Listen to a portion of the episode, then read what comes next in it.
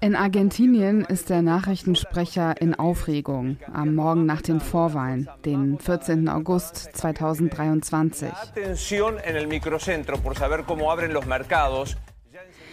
Es ist irgendwie schon fast normal, dass gerade wenn Wahlen anstehen, die Wechselkurse verrückt spielen. So auch in diesem Jahr. Da sind die Schwankungen mal wieder besonders groß. Die Landeswährung fällt um mehr als 20 Prozent. Aber so normal oder relativ normal diese Schwankungen sein mögen, eine Sache ist neu. Derjenige, der die Vorwahlen gewinnt, hat einen Plan, einen ganz bestimmten Plan. Er möchte die Landeswährung, also den argentinischen Peso, gegen den Dollar tauschen. Er, das ist Javier Milei. Ein Rechtspopulist, der vor allem mit einem Symbol in Verbindung gebracht wird.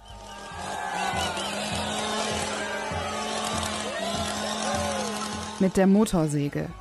Die Motorsäge steht für seinen Plan, den Staat auf ein Minimum herunterzufahren.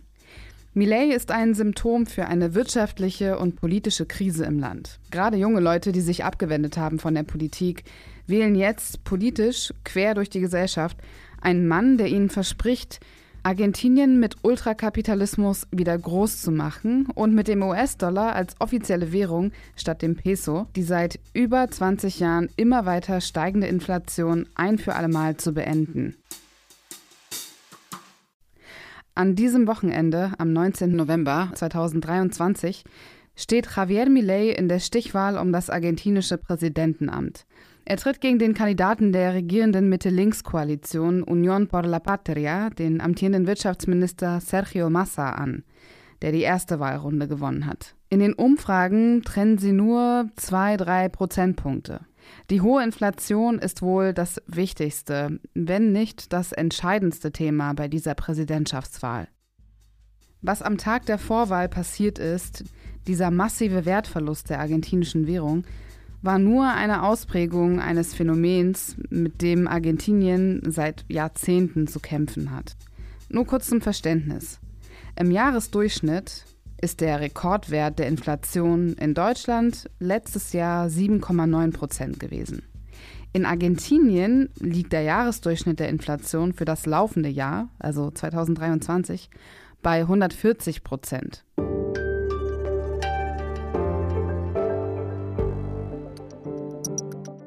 Wie lebt es sich mit so einer massiven Inflation? Wie geht es einer Generation, die nichts anderes kennt als Inflation? Das frage ich heute Lisa Pausch. Sie kennen sie aus den Nachrichten bei Was jetzt. Sie lebt und arbeitet in Mendoza, eine Stadt im Westen Argentiniens. Hi Lisa. Hi Azadeh. Ich freue mich sehr, hier zu sein. Wie ist jetzt die Stimmung in Argentinien? Beziehungsweise, wie hat sie sich verändert im Vergleich zu vor einem Jahr?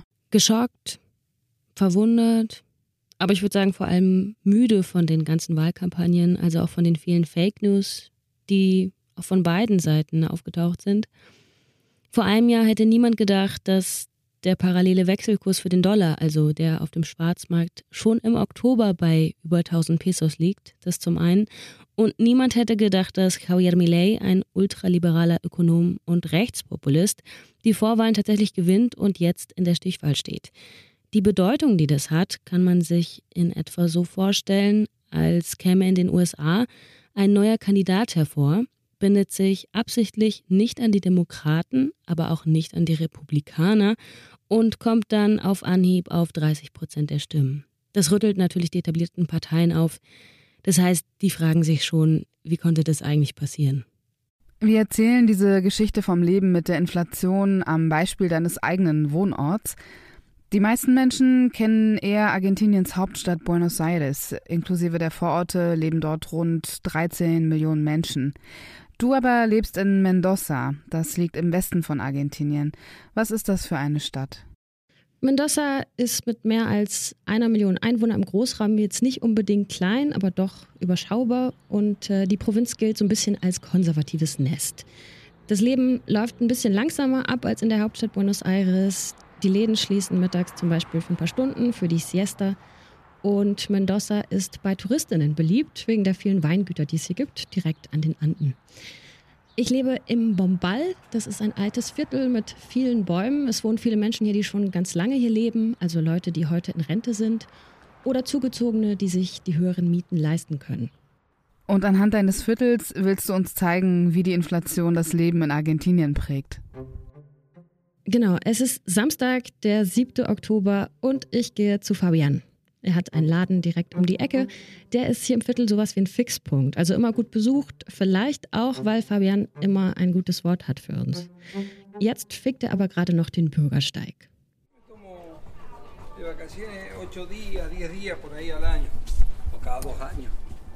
Fabian erzählt, dass er fast immer arbeitet. Also er öffnet den Laden jeden Morgen um halb acht. Er arbeitet sechs Tage die Woche, morgens sechs Stunden, abends vier. Und das seit 32 Jahren. Urlaub nimmt er sich kaum, er mag das Geschäft, sagt er, und Arbeit muss man als Vergnügen sehen. Wenn Arbeit nur Last ist, dann bringt sie einem eh nichts im Leben.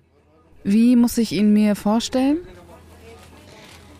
Fabian ist Ende 50 und schiebt seine Brille die ganze Zeit hin und her zwischen Nase und Stirn. Er wirbelt mit Listen durch den Laden, tippt Nummern in den Taschenrechner. Dazwischen kommen Leute rein und er ruft ganz laut: Hallo mein Herz, hallo mein Lieber und grölt auch manchmal mit zur Musik. Also ist ein sehr lockerer Typ. Wenn man Fabian nach der Inflation fragt, dann sagt er auch sowas wie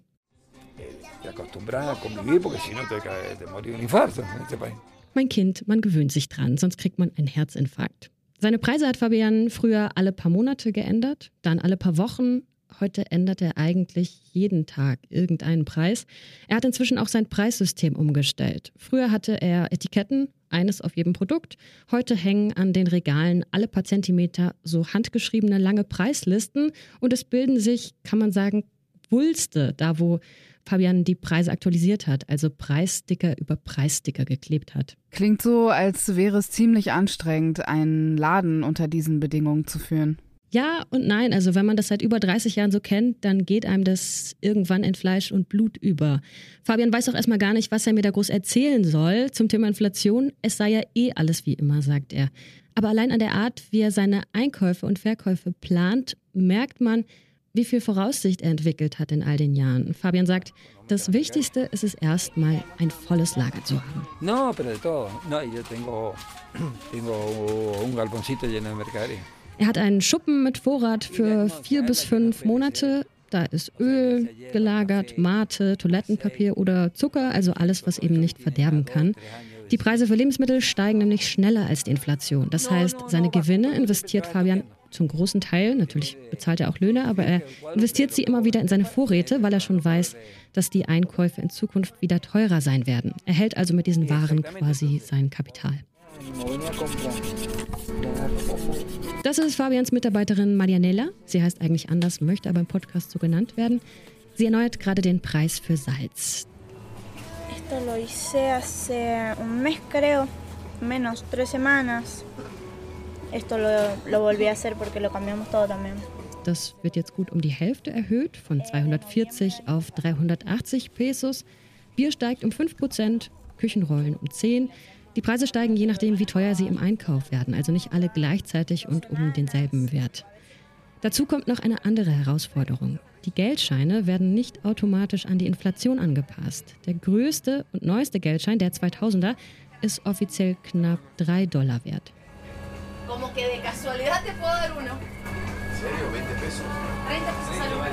Das heißt, so ganz kleines Rückgeld, 20 Pesos 30, wird in Honigbonbons rausgegeben. Und das nicht nur bei Fabian.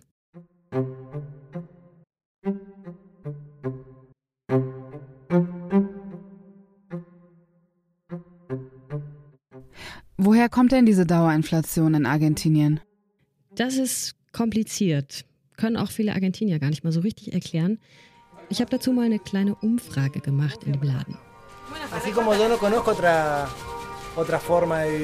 Dieser Mann Mitte 30 sagt zum Beispiel, er kennt nur ein Leben mit Inflation. Ihn danach zu fragen wäre, als würde man einen Fisch fragen, was eigentlich Wasser ist. Oder diese Frau, 79 Jahre ist sie alt, eine feine Dame in Strickjacke, die mit einem roten Wegelchen in den Laden kommt und der ihre Rente immer wieder nicht bis zum Monatsende reicht und die deswegen bei Fabian für ein paar Tage anschreiben lässt.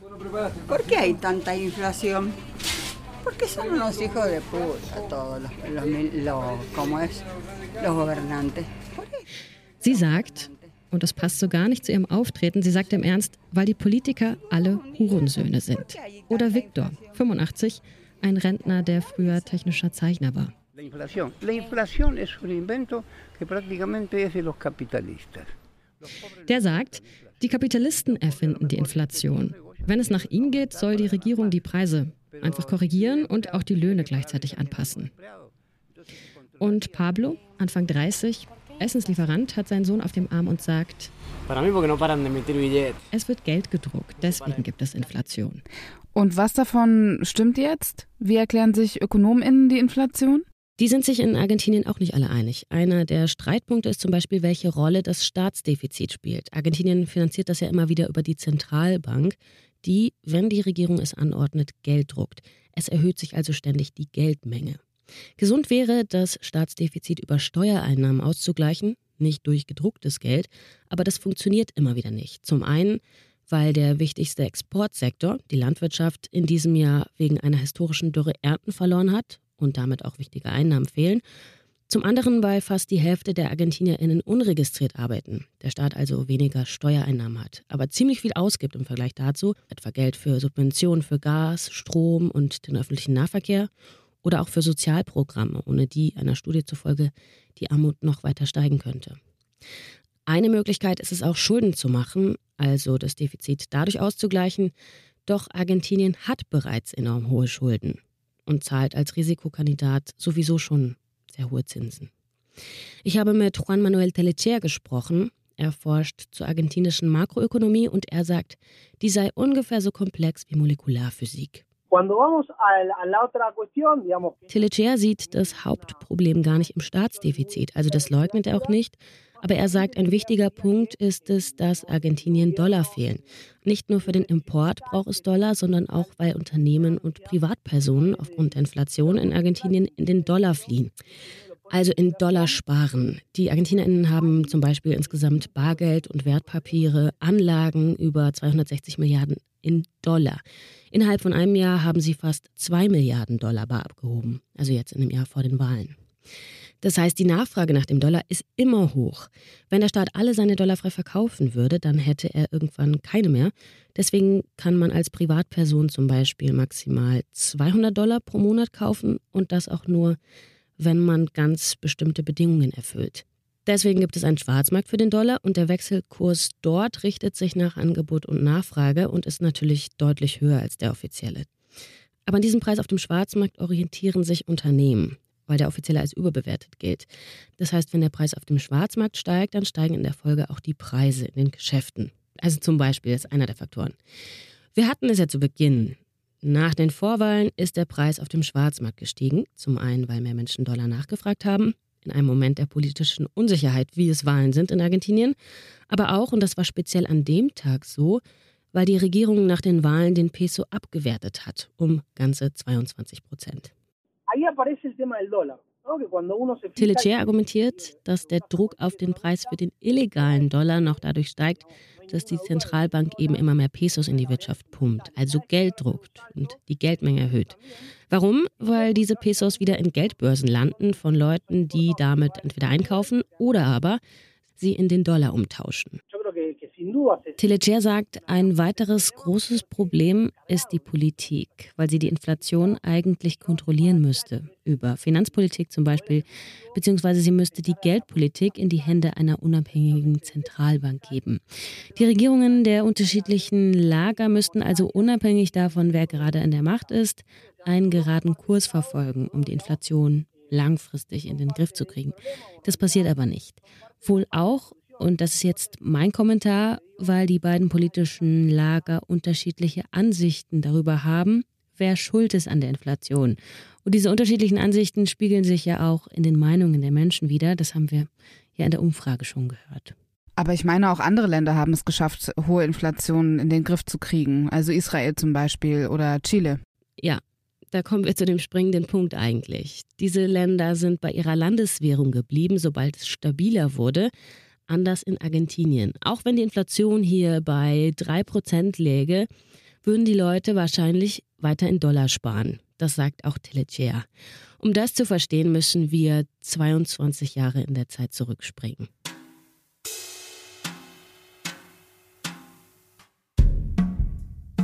Es war das Jahr 2001. Argentinien hatte wirtschaftlich ein gutes Jahrzehnt hinter sich, vor allem weil viele Staatsunternehmen privatisiert worden sind und das viel Geld ins Land gespült hat. Der Peso war stabil in der Zeit, weil seine Wertentwicklung an die des Dollars gebunden war. Um Argentinien aus der Hyperinflation 1989-1990 zu ziehen. Das heißt, schon damals galt es als Masterplan gegen die Inflation und hat auch erstmal funktioniert.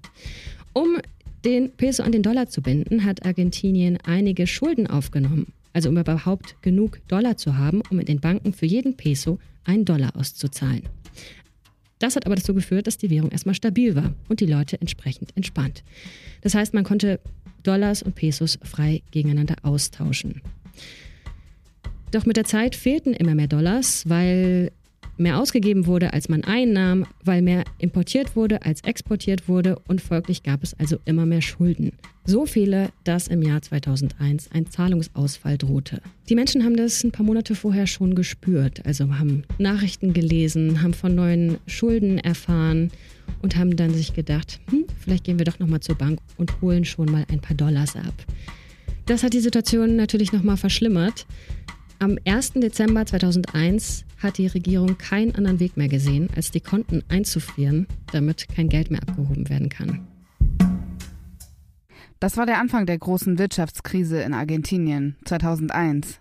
Genau. Es haben sich lange Schlangen vor den Banken gebildet. 250 Dollar konnte man theoretisch jede Woche noch abheben. Aber das hat auch oft nicht funktioniert, weil die Bargelddepots gar nicht wieder aufgefüllt wurden. Das heißt, die Leute sind nicht an ihr Geld gekommen. Wenn sie einen Elektriker bestellt haben, dann konnten sie ihn nicht mehr bezahlen. Wo kein Geld mehr ist, sinkt natürlich die Nachfrage nach so ziemlich allem. Die Wirtschaft ist eingebrochen. Fast 60 Prozent der ArgentinierInnen mussten plötzlich unter der Armutsgrenze leben. Die Regierung hat alle Ersparnisse in Dollar in Pesos umgewandelt und den Peso dann abgewertet. Das heißt, die Leute haben auf einen Schlag fast ein Drittel ihrer Ersparnisse verloren und in den Folgemonaten noch mehr.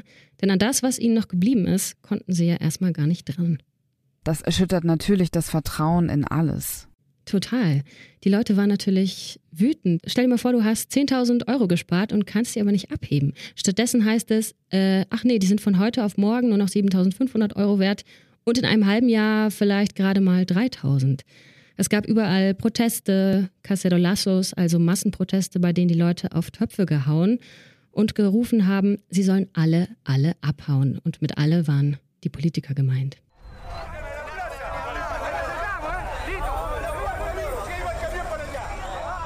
Die Polizei hat die Proteste gewaltsam niedergeschlagen. Am Ende gab es 39 Tote.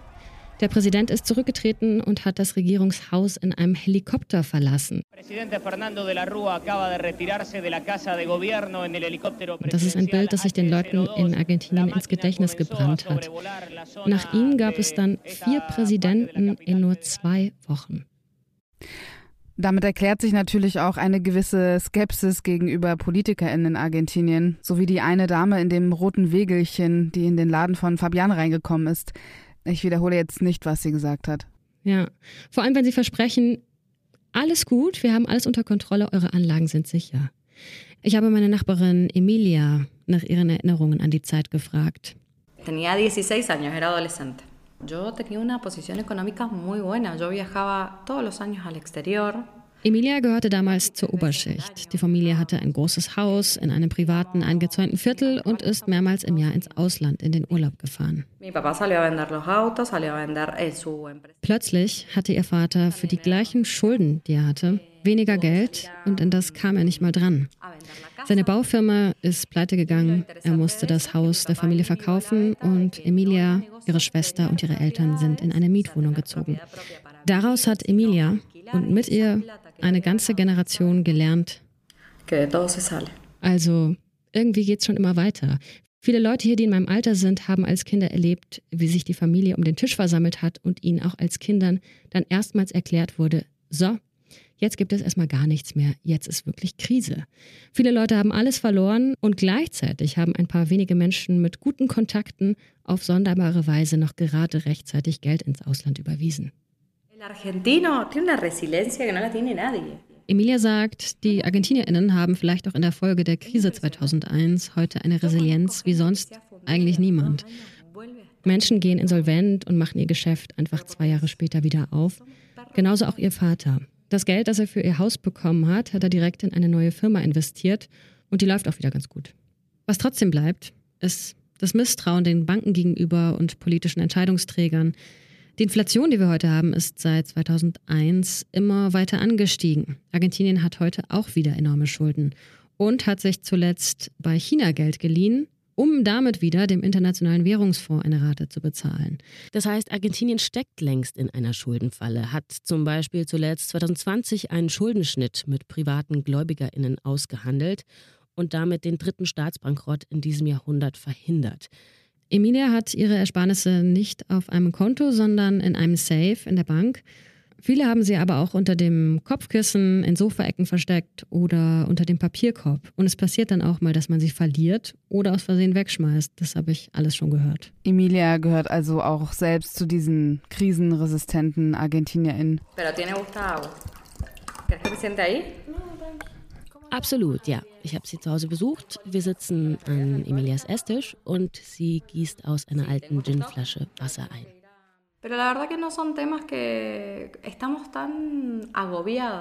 Emilia sagt, sie führt eigentlich zwei Leben. Sie will mit ihren Freundinnen lieber über Vögel sprechen oder guten Whisky als über die wirtschaftliche Misere. Die Argentinier seien müde von den ganzen Nachrichten zu Krise, Korruption, von politischen Kampagnen. ¿Con las bebidas alcohólicas? ¿Stock o no? Sí, tengo stock, pero tengo que ir a. Um, debería mm. restoquearme. ¿Y de qué? Y quiero comprarme un whisky. ¿Cuál? Y me gustaría un Blue Label. Emilia überlegt schon länger, ob sie sich einen Premium-Whisky kaufen soll. Einen Blended Scotch. Er gilt offiziell als Luxusware, daher fallen beim Import 100% Steuern an.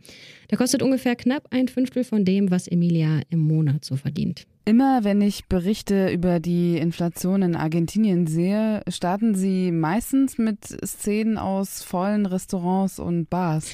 Ja, wenn der Peso mal wieder stark fällt, dann gehen die Leute, wenn sie können, lieber heute als morgen aus. Denn die Preise in den Cafés steigen immer etwas langsamer, als die Währung an Wert verliert. Das macht also Sinn.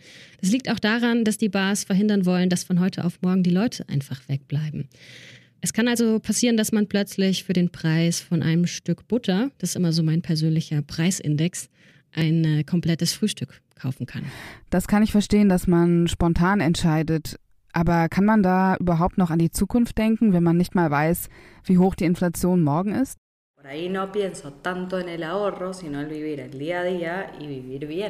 Emilia sagt, sie lebt lieber gut und gönnt sich mal was, als zu sparen. Sagen wir mal so, je höher die Inflation steigt, desto eher versuchen sich die Menschen auf das Hier und Jetzt zu konzentrieren. Viele sagen, sie wissen gar nicht mehr, was teuer ist. Sie wissen nur, was sie sich heute noch leisten können.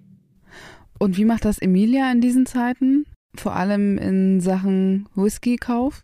Emilia hat an sich ein sehr gutes Gehalt für argentinische Verhältnisse. Sie steht für das, was lange eigentlich die abgesicherte Mittelschicht war. Also man kommt gut über die Runden und kann sich auch mal was gönnen. Emilia will zum Beispiel mit ihren Töchtern ins Kino gehen oder mal auch mal auswärts essen. Sie kriegen Reitunterricht und Rollschuhstunden und beide gehen auf eine Privatschule. Und damit Emilia dafür jeden Monat ein bisschen mehr Geld hat, wendet sie einen Trick an. Das war eines der Dinge, die mir aufgefallen sind, als ich selbst in Argentinien gelebt habe, dass man sehr viele Waren in Raten kaufen kann. Ist das Ihr Trick?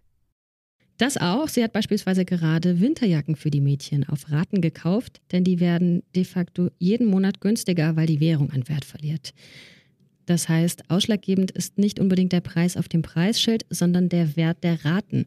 Aber Vorsicht, was heute teuer ist, kann in Raten, auch mit Zinsen, zwar super günstig werden, aber wenn ich mich verkalkuliere und die Inflation doch nicht so schnell voranschreitet, wie ich mir das gedacht habe, dann passt die Rechnung wieder nicht.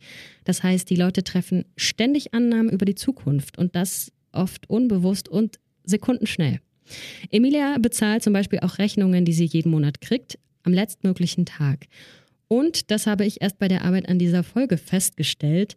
Völlig normal ist es in meiner Nachbarschaft, die Stromzähler zu zinken, also so, dass sie sich langsamer drehen. Emilia hat das auch machen lassen. Wenn dann mal der Strombetreiber vorbeischaut, dann muss sie diese Manipulation irgendwie schnell wieder rausnehmen. Deswegen nennen wir sie auch Emilia, um zu verhindern, dass durch irgendwelche unglücklichen Zufälle plötzlich die, Strom, ähm, die Strombetreiber bei ihr vor der Tür stehen, weil sie das hier im Podcast gehört haben. Also man kann sagen, es ist schon so eine Art surreale wirtschaftliche Parallelwelt, in der die bekannten Regeln einfach nicht mehr gelten. Das, was meine Oma mir mal gesagt hat. Lieber nicht Schulden machen, lieber nicht auf Raten zahlen. Das gilt hier einfach nicht. Es gibt niemanden, der nicht auf Raten kauft, sage ich lieber so. Die Leute haben das in Fleisch und Blut übernommen, dieses automatische Herumrechnen. Okay, kaufe ich mir die Waschmaschine lieber vor den Wahlen, um das Geld noch rechtzeitig loszuwerden. Aber wenn ich das tue, muss ich darauf achten, dass ich sie noch so weit vor den Wahlen kaufe, dass ich überhaupt noch Raten kriege. Generell wird es immer schwieriger, die Zukunft zu planen, je schneller die Inflation voranschreitet. Wer sich heute eine kleine Wohnung kaufen möchte auf Raten, weiß zum Beispiel nicht, ob die Raten nicht schneller steigen als der eigene Lohn. Früher gab es solche Sparpläne mit festen Raten. Ich kenne eine Frau, die hat für ein Grundstück vor zehn Jahren noch 1200 Pesos bezahlt im Monat. Die Rate war damals fest, das heißt, das waren damals so 250 Dollar pro Monat und damit ein Viertel ihres Gehalts. Heute bezahlt sie für diese Raten noch etwa drei Dollar. In dem Fall praktisch. Total praktisch. Sie sagt auch, sie lässt das so weiterlaufen. Sie zahlt nicht alles auf einmal ab. Aber das geht heute natürlich nicht mehr. Heute werden auch so Bausparpläne, auch wenn sie vom Staat kommen, in, im Rahmen von Sozialprogrammen zum Beispiel, das gibt es, werden nicht mehr ohne Raten vergeben. Und vor den Wahlen verkauft dir natürlich auch niemand mehr einen Whisky auf Raten. Also, was Emilia macht, sie spielt mit dem Dollarwechselkurs. Wie funktioniert das? Es gibt über 15 unterschiedliche Wechselkurse. Kommen wir aber erstmal zu den zwei wichtigsten. Emilia darf im Monat offiziell höchstens 200 US-Dollar kaufen, also legal und zum offiziellen Wechselkurs, den die Regierung festlegt. Darauf muss sie dann zwar 75 Prozent Steuern zahlen, das ist aber immer noch günstiger als der Kurs auf dem Schwarzmarkt. Entonces muchas veces lo que yo hago es comprar dólares, esperar unos días que sé que va a subir Emilia holt sich also diese 200 US-Dollar von der Bank und verkauft sie nach ein paar Tagen wieder auf dem Schwarzmarkt. So hat sie ihren Lohn in den letzten Monaten um ungefähr 10 Prozent erhöht. Jetzt geht das aber seit Oktober nicht mehr, sagt sie. Warum? Das kann sie auch nicht ganz genau sagen. Das sagt ihr die Bank auch nicht. Kann gut sein, dass die Bank jetzt nochmal alle Register zieht, um so viel Dollar wie möglich zu halten.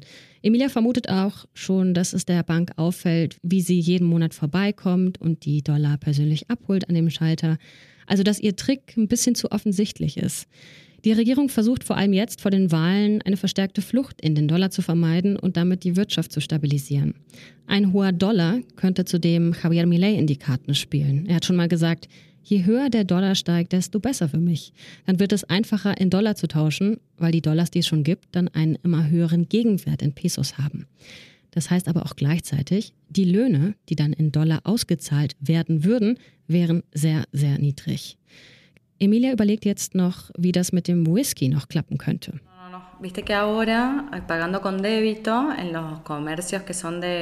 Es gibt zum Beispiel gerade vor den Wahlen noch Programme, mit denen man die Mehrwertsteuer, also 21 Prozent auf alles, wieder gutgeschrieben bekommt.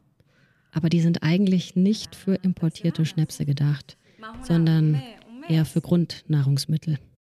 Was die HörerInnen nicht wissen, wir haben uns vor einem knappen Jahr getroffen, als wir beide in Sao Paulo waren. Da hast du mir das mit den unterschiedlichen Wechselkursen in Argentinien erklärt und ich bin aus dem Staunen nicht mehr rausgekommen, als du mir diese ganzen Namen der Wechselkurse erklärt hast. Vor allem ein Name ist mir in Erinnerung geblieben, der Coldplay-Dollar. Genau, der Coldplay-Dollar, der betrifft auch Emilia. Sie geht nämlich bald auf ein Konzert der Red Hot Chili Peppers. Der Coldplay-Dollar wurde eingeführt als Coldplay letztes Jahr zehn Konzerte in Buenos Aires ausverkauft hatte. Mitten in der Krise, aber keine Möglichkeit hatte, die Einnahmen dafür in Pesos legal in US-Dollar umzutauschen, weil das ja alles beschränkt ist. Sie konnten ja nicht als offizieller internationaler Eventbetreiber einfach mit Koffern voller Pesos auf den Schwarzmarkt gehen. Die Regierung hat dann gesagt, okay, ihr kriegt ausnahmsweise einen Kurs zwischen dem offiziellen und dem Schwarzmarktkurs. Das heißt, die Regierung erkennt doch damit auch irgendwie den Schwarzmarktkurs an, oder? Ja, irgendwie schon. Das ist ja genau das Paradox. Offiziell gibt es ihn nicht, aber die Menschen rechnen die ganze Zeit mit ihm. Aber auch Ausländerinnen, also ich und du, bekommen seit etwa einem Jahr, wenn sie mit einer ausländischen Karte zahlen, einen Wert, der nur knapp unter dem Schwarzmarktkurs liegt. Apropos Ausländer, mein Lieblingsthema. Wie machst du das eigentlich mit dem Geld? Ja, ich habe hier eine super privilegierte Position, muss man einfach so sagen. Ich habe meine Euros auf einem Konto in Deutschland und überweise mir halt welche, wenn ich Pesos brauche. Denn der Anbieter für Auslandsüberweisungen, der hier nicht namentlich genannt wird, zahlt ein bisschen unter Schwarzmarktwert. Ich könnte also auch Bargeld tauschen und würde noch mal ein bisschen mehr bekommen. Das geht an jeder Ecke. Aber ich habe mein Geld ja nicht in Bar und ja, für mich ist es ja sowieso schon völlig okay. Und die Pandemie, die ja überall für Krise gesorgt hat, wird die Situation auch nicht gerade verbessert haben in den letzten Jahren, oder? Nee, im Gegenteil. Die hat sie nochmal krass verstärkt. Fabian sagt, so richtig angestiegen ist die Inflation eigentlich erst in den beiden letzten Jahren. Es gab vor knapp eineinhalb Jahren schon mal einen krassen Preisschock, als der Wirtschaftsminister nach einer internen Regierungskrise zurückgetreten ist. Aber erholt haben sich die Leute seit der Pandemie nicht mehr, sagt Fabian. Die Löhne werden seitdem zwar immer wieder angepasst, die Gewerkschaften verhandeln immer häufiger, aber sie hinken doch immer hinterher. Es gibt längst die sogenannte Lohnpreisspirale in Argentinien. Höhere Löhne führen ja auch wieder dazu, dass sich die Kosten erhöhen und dann die Preise und dann wieder die Löhne und so weiter.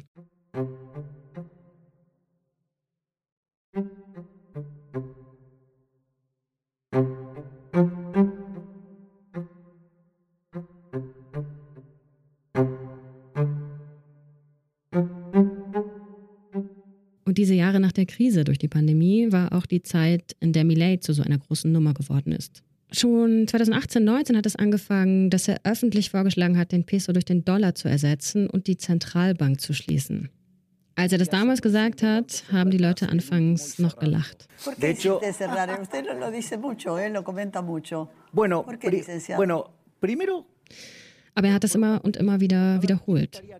Millet galt schon damals als schlagfertig, als direkt, als jemand, der Ahnung von Wirtschaft hat, der aber auch immer wieder laut und aggressiv wird. Und diese Kombination hat aber ordentlich Quote gebracht für so ein trockenes Thema wie Wirtschaft. Wie kam das bei den Leuten an? Erstmal als Witz, als ein Knallkopf, der daherredet, der aber auch unterhaltsam ist. Argentinien hat ja gar nicht genügend Dollars, um einfach alle Pesos zum offiziellen Wechselkurs umzutauschen. Und in der Politik war Millet damals völlig unbekannt. Aber er ist da schon seit ein paar Jahren durch die Talkshows getingelt, als etwas schrille Figur mit damals schon wilden braunen Haaren und immer wieder weit aufgerissenen blauen Augen. Man muss verstehen, dass Millet nicht so viele Stimmen geholt hat, weil er die besten Vorschläge hat. Darum geht es nicht. Und es gibt auch Vorschläge, die den Leuten schon Angst machen. Es geht vor allem darum, dass Leute ihn wählen, weil sie sagen, er ist die am wenigsten schlechte Option. Er ist el mal menor. Der, der noch ein einigermaßen weißes Blatt Papier hat. Seit mehr als einem Jahrzehnt haben es einfach beide politische Lager nicht geschafft, die Inflation in den Griff zu kriegen und sie auch nicht zu senken. Stattdessen gibt es von beiden Seiten Berichte zu Korruption, Geldwäsche, Veruntreuung, Bevorteilung und so weiter. Das sagt auch Emilia. He sido más de la era radical. Emilia hat früher konservativ gewählt, betont aber, dass sie eigentlich nie strikt für eine Partei war. Sie überlegt jetzt, Millet zu wählen. Nicht, weil sie glaubt, dass es besser wird, sondern weil er wirken könnte, das sagt sie, wie ein Einschlag, aus dem man sich danach wie ein Phönix aus der Asche erheben kann. Ich kann mir nicht ganz vorstellen, dass diese Rechnung aufgeht, aber es glauben ja offenbar ganz schön viele daran. Der Soziologe Ezequiel Ipar sagt zum Beispiel, dass nach der Staatspleite 2001 die Gesellschaft erstmal nach links gerückt ist. Es kam dann eine Regierung an die Macht, die gegen Privatisierung war und gegen einen Sparkurs. Heute sagt er, ist es genau andersherum. Die Lösung aus der Krise wird weiter rechts gesucht. Millet bekommt Zulauf aus allen Schichten, auch von jungen Leuten, die jetzt schon unter prekären Bedingungen arbeiten und ohne Absicherung, die das Gefühl haben, sie können eh nichts verlieren und die die Diktatur zum Beispiel gar nicht selbst erlebt haben.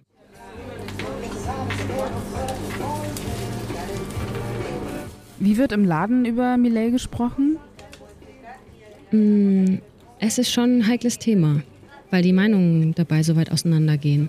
Es gibt ein argentinisches Sprichwort. Am Essenstisch spricht man weder über Politik noch über Fußball oder Religion. Das gilt auch für den Laden, kann man sagen. In Fabians Laden gibt es keine Nachrichten, da läuft vor allem gute Laune Musik. Es entsteht also nicht spontane Debatte zu Millet mit was könnte für ihn sprechen, was gegen ihn, ne, was man zum Beispiel vor Wahlen erwartet. Und die Leute reißen sich jetzt auch nicht darum, mit mir über Politik zu sprechen. Ich kann halt nachfragen, weil ich als neutral wahrgenommen werde. Politische Diskussionen werden sonst, wie auch im Fußball, laut geführt. Und das will keiner und deswegen lieber nicht ansprechen. Es gibt höchstens mal indirekte Nachfragen. Äh, hier nochmal Emilia. Sie wohnt mit ihren beiden Töchtern neben mir. Vier und sieben sind die beiden alt.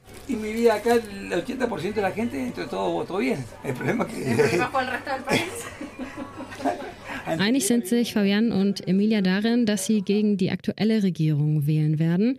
Sie werfen ihr Klientelpolitik vor. Es gab ja gerade vor den Wahlen einige kurzfristige Hilfsprogramme, vor allem auch mit Sonderzahlungen für ArbeiterInnen. Bekannt für Klientelpolitik, das sage ich nur zur Ergänzung, ist aber auch die politisch andere Seite. Dann aber eher über drastische Steuersenkungen für Unternehmen und Zugeständnisse an den mächtigen Agrarsektor zum Beispiel.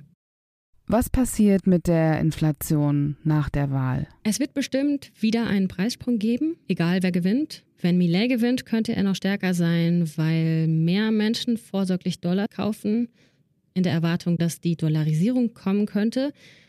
Außerdem gilt der offizielle Wechselkurs weiter als überbewertet und es laufen Preisabkommen ab. Es muss also mal wieder Dampf aus dem Kessel.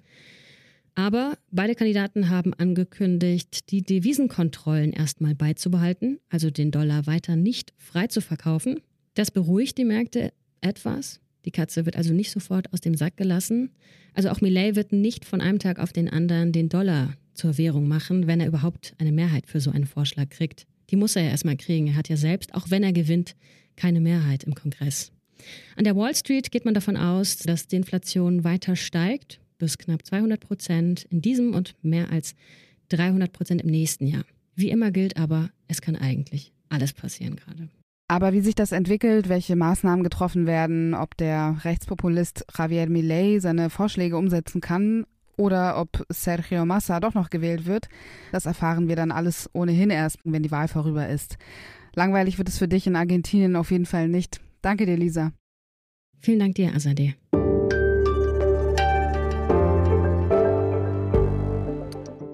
Das war die Spezialfolge von Was jetzt über den Umgang und die Auswirkungen der Inflation in Argentinien im Schatten der Präsidentschaftswahlen.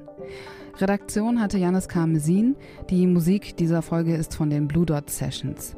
Ich bin Azadeh Peschman. Ihnen noch einen schönen Tag.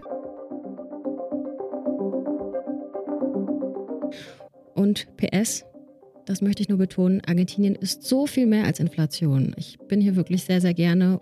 Und ich nutze das hier mal ganz kurz für Werbung. Also mit meiner lieben Kollegin Sophia Boddenberg mache ich einen Podcast. Mehr als Mate heißt der. Wenn Sie sich also für die Region interessieren, für Chile, Argentinien, vielleicht auch im weitesten Sinne für Lateinamerika, dann hören Sie doch mal gerne rein.